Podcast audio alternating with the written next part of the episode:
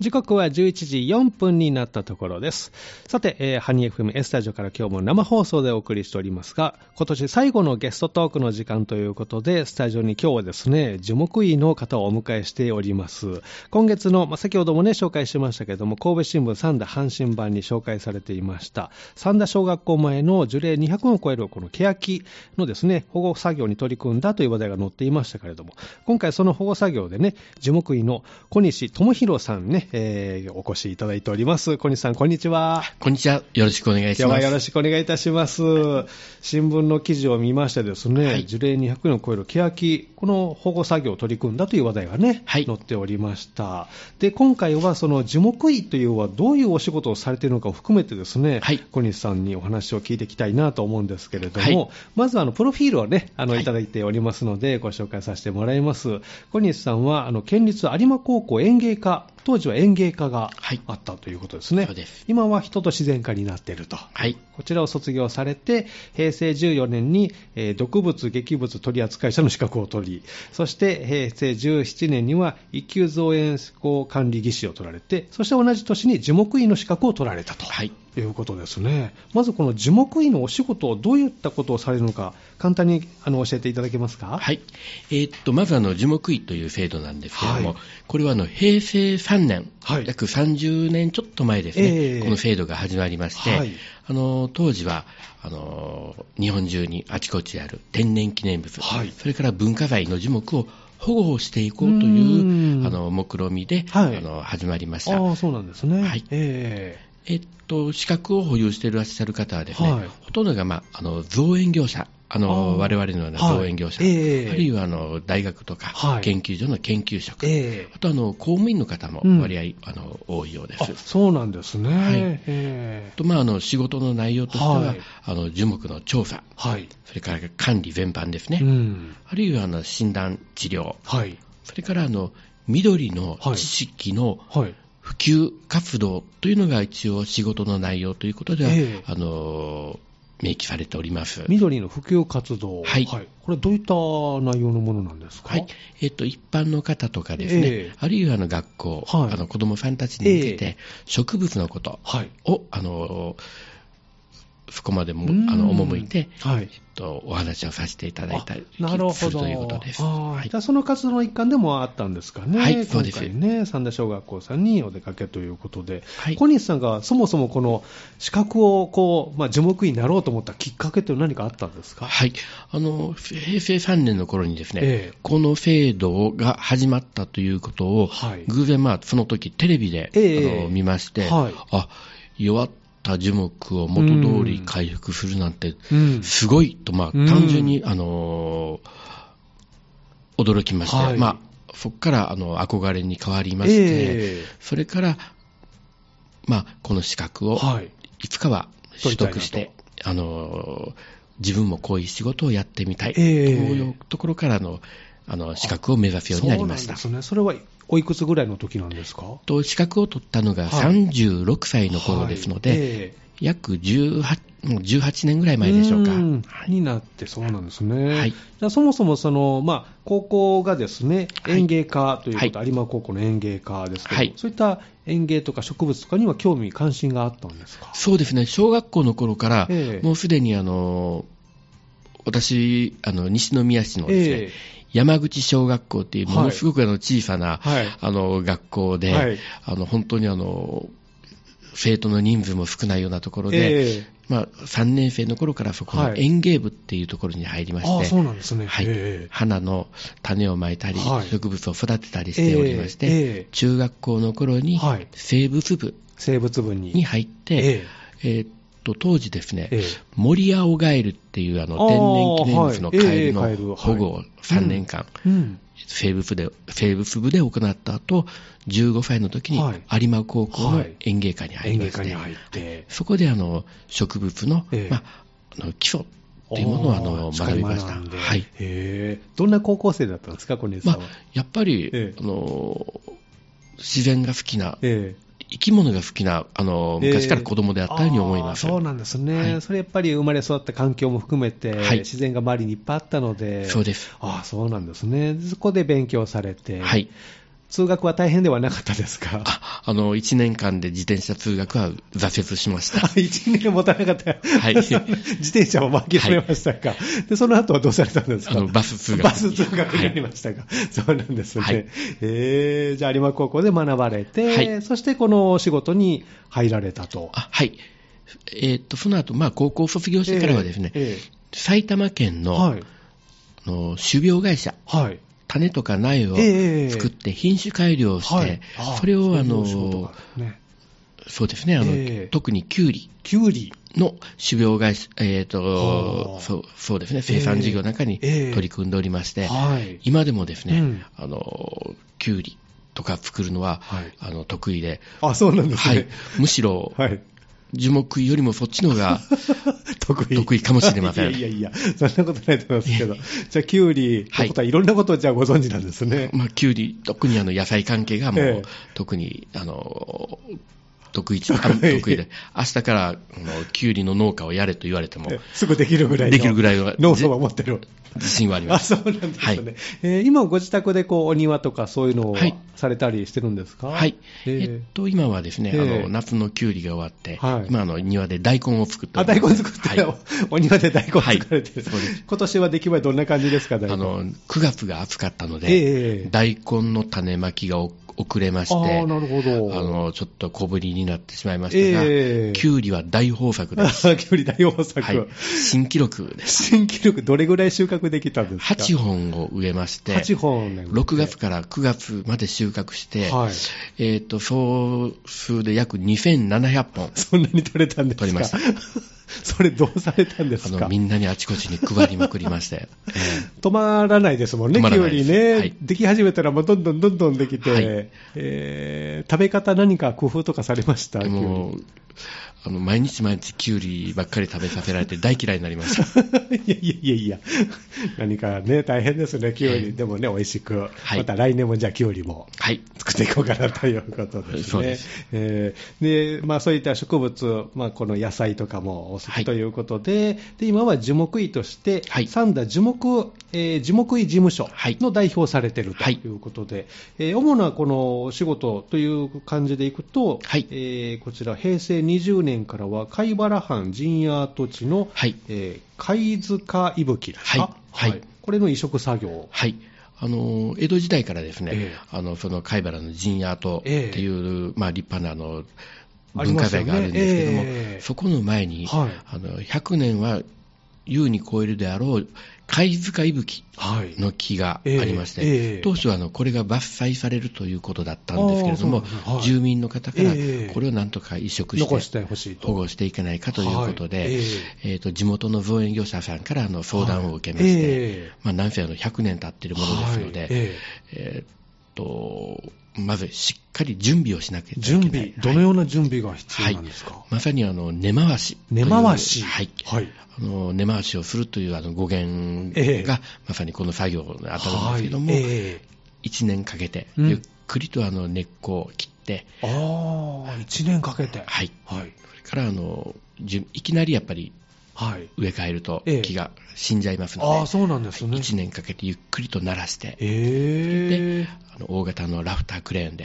釣って、はい、約100メーター離れたところまで、無事に移植し、あのが成功しました。そうなんですね、えー。私が扱った中で一番大きな樹木の移植移植作業でした。そうなんですね、まずはじゃあ根っこをゆっくり、まあ、土を掘っていくんですよね、はい、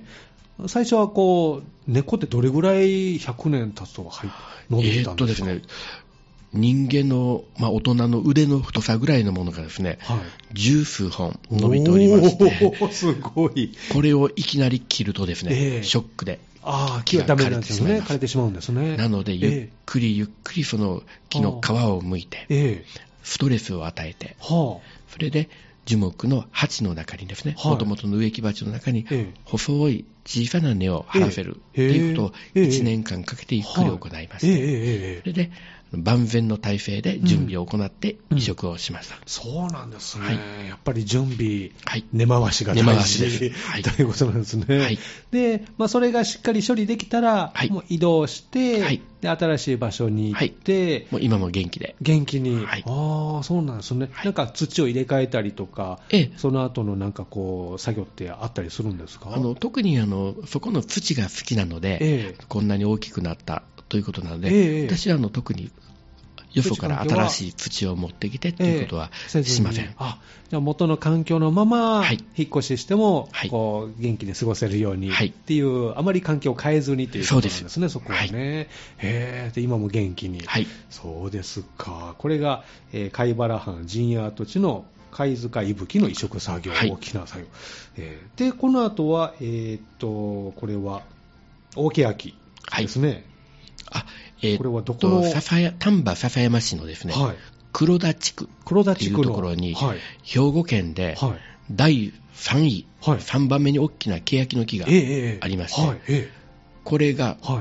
樹勢が大変弱りまして、木の勢いが、はい、元気がなくなってきた、はい、原因調べてみますと、近所の工事会社が、現場で余った土を、ダンプで何十杯もあの欅の根元にばらまいたからです、そうなんですね。それによって、あの圧力がかかって、根が窒息してしまいます。土がじゃあぎゅーっとなってしまって、はい、根っこがもう窒息状態、はい、さらにあの上からかぶったことによって土が硬くなってしまって、せっかく雨が降ってきてもですね、はいえ土に染み込まない、根に、ね、水が届かない、ということで、え乾燥と窒息のダブルパンチで、気が弱ってしまいました、でこれをなんとかしてほしいと、はい、あどういうことをされたんですか、ここでは？あの以前、あの別の業者が、えその受精回復の作業を請け負ったようなんですけれども、やっぱり機械を使って、移動させたんです、土を。そうするとその機械の重みで、はい。はい、さらにまた土が。硬くなってしまって、それがもうやっぱり致命的な、えー、あの致命傷を与えてしまいまして、えー、その土をすぐにどけないといけないということで、えー、もう人力で。あもう手作業で、はい。じゃあ大きな、まあ、スコップかシャベルか持って。もう本当にあの普通の人が使うようなスコップとシャベルと、はい、あと一輪車ですね。猫車で。なるほど。じゃあ蒸気が入らない形にして、はい、で手作業ですか？手作業です。すべて手作業でした。そうなんですね。地元のあの住民の有志の方がですね、はい、あの何十人と集まってくださいまして、えー、子供あの結構年、お年寄りの方もですね、はい、も含めて、はいあの私がこの子供の頃、ええ、この木に登って遊んでいたと、そういう方も来られて、えー、なんとかこの木を救いたいという、えー、思いで熱い住民の方の、えー、へ地域の方を巻き込んでの作業になったんですね、はい、へでそれ無事、土は取り除けたんですか、まあ、まだ途中なんですけれども、まだ作業あれなんですね、まああの機器は出したかなと。出したかと思います。そうですか。はい、じゃあまだ作業はこう地域の方を含めて今、はい続けながら。まだ続いております。あそうなんですね。はい、で、今回この三田小学校、はい、これも樹齢200年を超える欅。はい。ねあったということですね。この作業をみんなで取り組んだと、はい、まあ、枯れて、えー、死んでしまう危機を救ったということですが、はい、やっぱり状況は悪かったんですか、はい、あの先ほどお話ししました、えー、通り、やっぱりあのその工事業者の人がですね、工程で余った土をその欅の周りにばらまいて、しかもあのローラーで土を固めてしまう。固めて、はい。そうすると窒息と乾燥、これもですね、ダブルパンチ同じような状況になったんですね。加えて、あの虫が大量発生しまして。虫が大量発生。はい。はい、あの赤足のみゾウムシというあの葉っぱを食べる虫が大発生しまして、とそれがもうさらにあの追い打ちをかけておったんです。そうなんですね、じゃあ葉っぱも食べられて、根っこもちょっと救急になっててという、はい、そういう状況になってたと、はい、はい、ここではどういったことを三田小学校では作業されたんですか、はい、とりあえず、うん、本当にあの仲間3人ほど、あの集まっていただいてもらって、えーえー、手作業であこちらも手作業で？こちらも手作業です。機械が入ると、その機械の重さで、えー、あの土が固まってしまうので、えー、絶対に手で、あの人間の手作業です。はい。でそれで約10トンぐらいは、10トン？はい、土を手作業でどけましたそうなんですね。それでもまだ、あの土が乗っかっていて、あのまだちょっと状況どけないといけない。ああ、そうなんですね。まだ完了じゃないんですね。まだ完了ではありません。へえ、子供たちと一緒にね。はい。うん、で、当時の校長先生が、はい、まあ、せっかくだから、うん、あの、小学校の3年生の子供たちと一緒に、こういった環境活動に、あの、取り組んでもらえたらということで、約10年間、はい、ずっと、あの、子供たちと一緒に、ケヤキの受精の回復作業に取り組んでおります。そうなんですね、はい、じゃあ一緒にこう子どもたちも作業しながら、元気になれということですね、はい、でまだ作業続いているということですね、はい、そうですか、こういったこの樹木医の先生の方って、なんか専用のなんか7つ道具みたいな、あるんですか、はい、ああの皆さんあの、それぞれですね、ええ、あのこだわりの道具をお持ちような方なんがいらっしゃるようですけれども、ねはい、私はあの特に、はい、あのそういった、ええ、あの普通の造園さん、植木屋さんが使っているような道具ですけれども、え、やっぱりあの長いこと使っているうちに、やっぱり値段の高いものはやっぱりいいものだというのが気がつきまして、はい、同じスコップやノコギリや、あのハサミでも、やっぱりちょっと値段の張るものは使っております、はい、そうなんですね、はい、やっぱり道具がきちっとしてると、はい、あの樹木にもそうです、まあ、あの思った通りにできるので、はい、なんかこう、先生って聞くとこう、聴診器みたいな感じで、この、きなりを、はい、聞いたりとかはするんですか？はい。あの、あれはですね、よくあの言われてるんですけども、はい、えーと昔あの、アニメでですね、はい、あの有名なアニメで、はい、あの主人公が、あの昨日幹に耳を当てて、はい、水が流れる音がする、えー、根っこから降った水を、はい、あの枝や葉っぱに送るときの水が流れる音がするっていうことで、はいはい、一時的に流行ったようなんですけども、あれは全く嘘です。そうなんですね。はい。しないですね。はい。まずそこするのかなと思って、木をこう、聞いて、うん、なかなかそういうやってらっしゃる方いますけども、あれは やってる人はちょっと。そうですか。違うんですね。はい、えー、でも小西さんも漫画の主人公になったんですよね。はい、そうです。ねえ。あの、三田市のですね、はい、明石家台にお住まいの、えーはい、あの、少女漫画家の、松本小夢先生という方がいらっしゃいまして、はい。えー、まあの、たまたま私、あの、知り合いで、えー、あの、その先生から、あの、まあ、変わった仕事をしているねと言われまして、えはい、でちょっと次の,、はい、はい、あの漫画のネタにあのしてもいいかということで、モデルに、はい。えで小西さん、モデルになって、はい、ストーリーが描かれてますね、ウドの樹木医、はい、すごいですね。いえいえ、え。ー、あのー、多分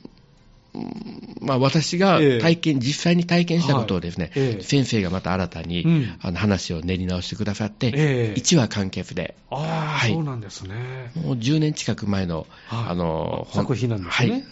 少女漫画なんで、ちょっと、あのー モデルさんが、ええ、モデルとは似つか、あの、いえいえいえ、そんなことないですよ。だいぶ、まあ、10年前ですからね。はい、美化されてますけど。ショット化されて。はい。へえ、すごいですね。これは実際にあった。あの話を、エピソードを全部で4話ですかね、はい、ありますけども、実際のお話をこう、はい、漫画になって、はい、第 1,、ええ第1話はその三田小学校の欅のそうなんですね、はい、モデルになっております。へ緑のパトロール、はい、車に乗って駆けつけてですね、はい、あじゃあ昔のこの、まあ、様子、はい、三田省が三田の、あここはこういう地域かなっていうのが漫画見てると、はい、ちょっと感じられるかもしれませんね、はい、え。読まれてどうでした？作品出来上がって。ああのものすごくあの、うん大あの大切な、ええ、あの私の一生の宝だと思っております、はい、今でも手に入るんですか、こちらは。はい。あのネットであの手に入りますし、そうなんですね。はい。えー、っと、ウェブ漫画で、はい、あの読んだりすることもできるようです。そうなんですね。はい、ウェブ漫画も大丈夫という。ウドの樹木医ですね。はい、こちら、ぜひ、あのー、松本小夢さんの作品ということで、はい、検索していただいて読んでいただきたいなと思いますね。はい、えー、では、ここで一曲お送りして、後半もいろんなまたお話でお聞きしたいと思います。後半もよろしくお願いします。今日のゲストトークの時間は、えー、今日はですね、サンダー樹木医事務所から代表の小西さんをお迎えして、樹木医さんのお仕事なんかをね、聞いておりますけれども、後半もよろしくお願いいたします。はい、ます。まあ、木に何かあったら駆けつけるという感じで、はい。はい、サンダーのその、まあ、樹木の状況とかどうですか？ちょっと前なんかこう、カミキリムシでしたかね、はい、なんかそういうのが問題になっているニュースっていうのを見たことあるんですけど、はい、えー、あのー、今、非常にあの問題になっています、外来性昆虫のですね、外来性昆虫、はい、首赤ツヤカミキというカミキリムシがですね、えー、あの日本、まあ、西日本で特にあの猛威を振るっておりまして、えー、去年、ついに兵庫県でも、はい。明石市で見つかりまして、あそうなんですね、はい、カミキリムシが。はい、でそれから今年になって西宮市の、うん、えーと、生瀬、はい、それから神戸市の北区、はい、芦屋、明石といったところで、広がってますね、はい、多分あの瀬戸内海側にはもう、蔓延してて、神戸市の北区で見つかったということは、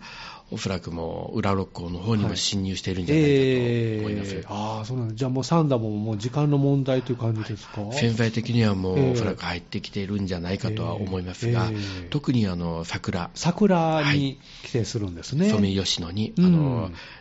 侵入しまして、はい。大変あの樹木、えー、木を枯らす力が強い、あそうなんです中に潜り込んで、えー、あの幹を食い荒らす、はい、中を食べちゃうんですね、はい。えー、先行性害虫という、はあ、あの仲間で、えー、我々の業界では、えー、一本一頭と言いまして、はい、この虫一匹で木を枯らすぐらいの力を持っていると言われているぐらい、そうなんですか、はい。繁殖力も極めてあの強くてですね。カラス力も強いし。はい。しかもあの、桜、ソメイヨシノというのは、うん、連続して植えられておりますので、えー、非常にあの外来その昆虫もですね、え移動がしやすい、早く。すぐ隣に、隣にどんどんどんどん降っていくっていう状況で、えー、あの手がもう一度繁殖してしまったら手がつけられない。そうなんですね。はい、それをこう注意深く今確認しながら、はい、まだサンドでは発見はされてないけど、おそらくは入ってるんじゃないかな、はい、可能性は十分あると思います。状況なんですね。はい。そうなんですね。もう見つけたらもう直ちにあの近所の、えー、あのそういった機関にあの届けていただいて、はい、えー、はい、あの処理をしてもらう。処理をしてもらう。それから、あの、発見場所を特定して、防除に努めていく、あそうなんですね、そういう作業が、はい、もう始まるんですね、はい。えー。まあ、いつもの綺麗な、ね、桜見ていきたいですもんね、はい、桜もソメイヨシノあの樹齢というか、はい、あって、ずっとそこで見られるわけでもないですもんね。はい。えー、一応、まああの我々があの普段桜と言っているものは、あのソメイヨシノ、はい、大島桜と江戸彼岸っていう、あの野生の桜を掛け合わせたものなんですけれども、ぱりあの人間が作り出した品種ですので、あのやっぱり寿命がある、どうもあるようです。寿命と言いましても、まああの経済寿命という言い方をしてるんですけども、植えてから、やっぱり桜っていうのは30年で、その花のピークを迎えます、うん、あそうなんですね。それから30年後、ゆっくりと下っていって、えー、関西圏、はい、まあ、あの西日本では、大体60年から70年ぐらいが経済寿命であると言われておりますが、えー、日本で一番古いソメイヨシノっていうのは、青森県の弘前公園に、樹齢140何年というのがあるようです。はい。えーあちらはやっぱりですね、ええ、あのリンゴの産地ということで、はいえ、バラ科の樹木に対しては、ものすごくあの、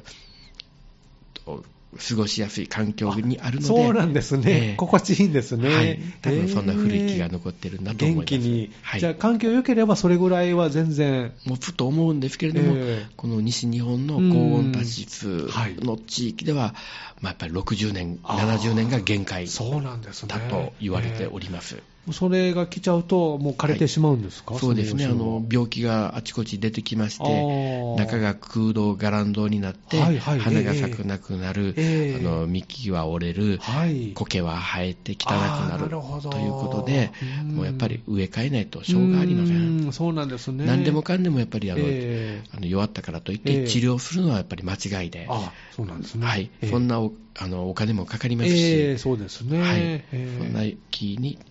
あのそれは仕方ないんですね、はい、ですからそんなお金があるんでしたら若い元気な木にどんどんどんどん入れ替えていくっていうことをした方が、今日の建設的だと思います。そうなんですね、はい、で桜並木ってこう言いますかいっぺんに同じ時期に植えてますから、はい、ということは同時にこの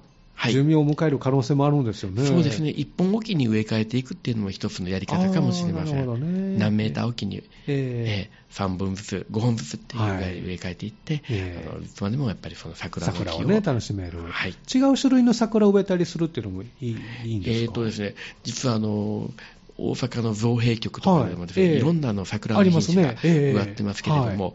微妙にですね、えー、やっぱり咲く時期とか、咲く花の色、はい、咲く位置ですね、高さとかも違ってきまして、えー、やっぱりあの桜はですね、えー、あのいっぺんにどんと咲かして、はいバンと見せる、はい、はい、っていうのがい。いかなと、バラバラ咲いてたら、やっぱり綺麗じゃない、なるほど、えー、えー、相性とかあるんですか、その木によって。そうですね、あの、えー相性、桜同士の相性っていうのは私は聞いたことはあまりありませんけれども、えーえー、まあ、の果樹、果樹。はい。さくらんぼとか、うん、梅とか、はい、えっ、ー、と、桃とか、ああいったバラ科の樹木は、はい、あのやっぱり花粉同士の相性っていうのはあるようです。ああ、そうですね。この木と、この木と、えー、このこの品種とこの品種を植えると、両方実がたくさんなるよといったものはあるようです。へ、え自然に生えてる木、まあ、ケヤキと、ヒノキとか、はい、杉となんとか、っていう相性のあ合うそれは合わないそれはありますね。あるんですか？はい。あの、松ですね。はい、松。あの赤松。はい。三田なん、えーと、三田市はあの市の木が赤松ですけれども、えー、他の雑木ですね、はい、いろんなあの落葉樹、常緑樹、とはすごく相性が悪いです。あそうなんですね。はい、相性が悪い。はい、松は松ばっかしの方が健全で、えー、あの健康な松林ができて、えー、松茸が。そうなんです。はい。かつてはね、はい、三段もいっぱいで取れたみたいですけど、はい、最近は全然あれなんですかね。はい、松林に、あの手が入らなくなりまして、えー、いろんな臓器ですね、はいはい、コナラとかクネギとか、えー、ああいったものが湧いて、はい。えっと、松の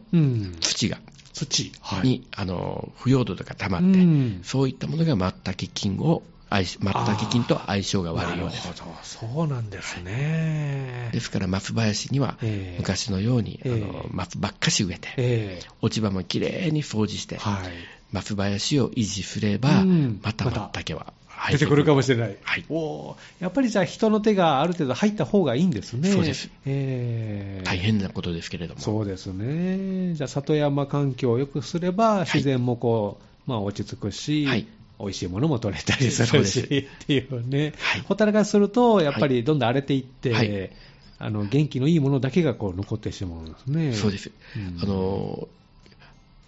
山が荒れてしまうとですね、えー、あのいろんな臓器が生い茂って、はい、常緑樹とかが生い茂って、えー、もう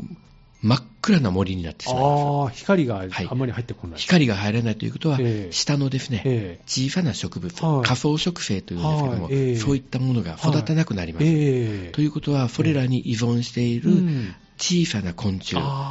蝶々、ね、小動物が食べていくものがなくなって、全体的に生物の種類がすごく少なくなってしまいます。なので、常緑樹とか大きな木を伐採することによって、森を明るくしてやる、え。ー、そうすると、いろんなの植物がまたそこで生えてきて、それに依存している動植物がまたやってくると。バランスが保たれるということなんですね。そう、自然って、はい、ね我々の先祖はもうそれを無意識にやっておられました。ああ、はい、そうなんですね。薪を取って、えー、あのそれで、あの芝刈りにとかね。そうです。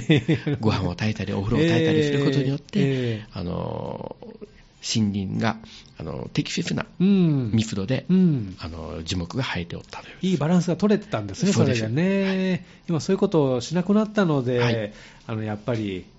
ね、バランスが崩れてしまってるんですね。そうです、えー、自然を守るというのは、うん、何もあの木を植えることばっかりではなくて、えー木を切る。切ることも大事。木を切ることによって自然を守る。えー、というのが、あの、新しい今の考え方であるようです。なるほどね。ぜひ皆さん、こう、目をですね、山に向けていただいて、あの、自然が保たれているかどうかね、見ていただきたいなと思いますね。まあ、その一環でこの小学校に行って、子供たちにもそういったお話もされていると。はい。はいうことですね。はい。作業、子供たちと一緒にされて、何か子供たちは感想を言ってましたか？はい。あの、やっぱり、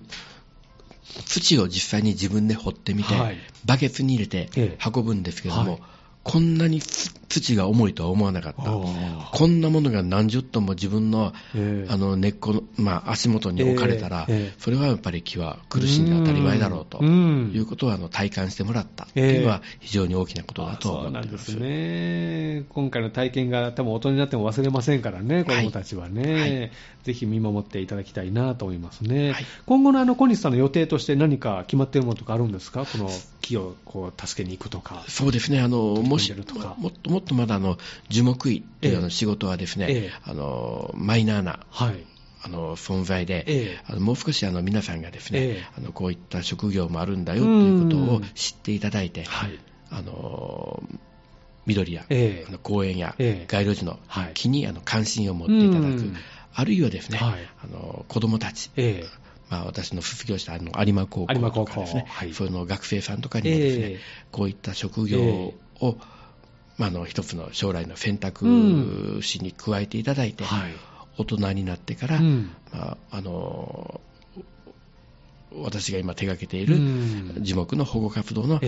後継ぎになってくれるなと思っております。そうですね。つながっていってほしいですね、はい。そうですか。樹木院になろうと思ったら、まあ、造園業とか、はい、まあ、そういう会社に就職するのがあれなんですかね。はい。あの、一応5年間、5年間あの実務経験。はい。